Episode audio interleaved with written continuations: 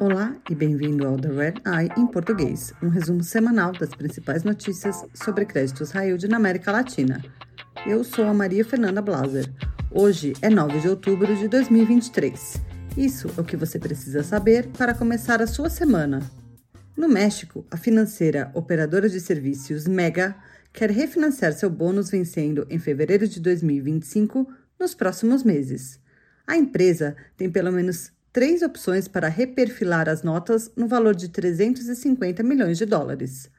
A financeira pode emitir dívida garantida, tentar empréstimos com bancos de desenvolvimento mexicanos ou fazer uma oferta de troca, como seu competidor Financeira Independência.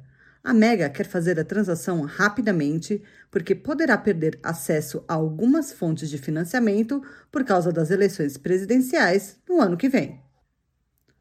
No Chile, a empresa de telecom WOM contratou a assessora financeira Rothschild para ajudar no refinanciamento de sua dívida. A WOM está negociando um novo empréstimo para recomprar seu bônus vencendo em 2024, antes que as notas precisem ser reportadas no balanço como dívidas de curto prazo. Bancos que podem participar do financiamento incluem multilaterais e instituições financeiras internacionais e locais, inclusive o Banco de Desenvolvimento da China, que já emprestou para a empresa. A WOM já recebeu ofertas firmes e verbais de alguns bancos.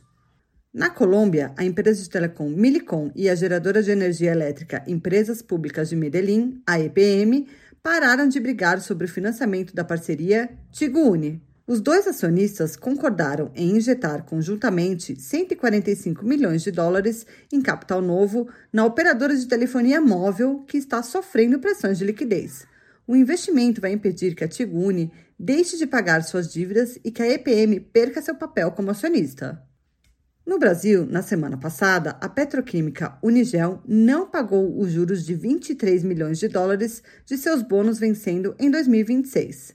A empresa fez aos detentores de bônus a primeira proposta de reestruturação que incluiu um plano para ajustar o pagamento de sua dívida à capacidade de geração de caixa da companhia, mas os credores rejeitaram e estão preparando uma nova proposta.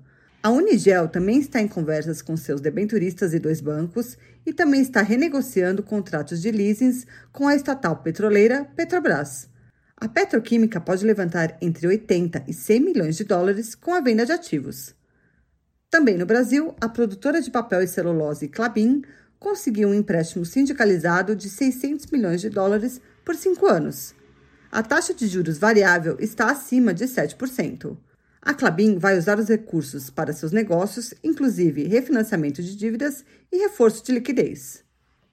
Obrigada por ouvir The Red Eye em português. Você pode se inscrever para ouvir The Red Eye em inglês, português e espanhol em todas as plataformas. Para mais notícias exclusivas sobre o mercado de dívida emergente, acesse nosso site www.re2dsintelligence.com. Até a próxima!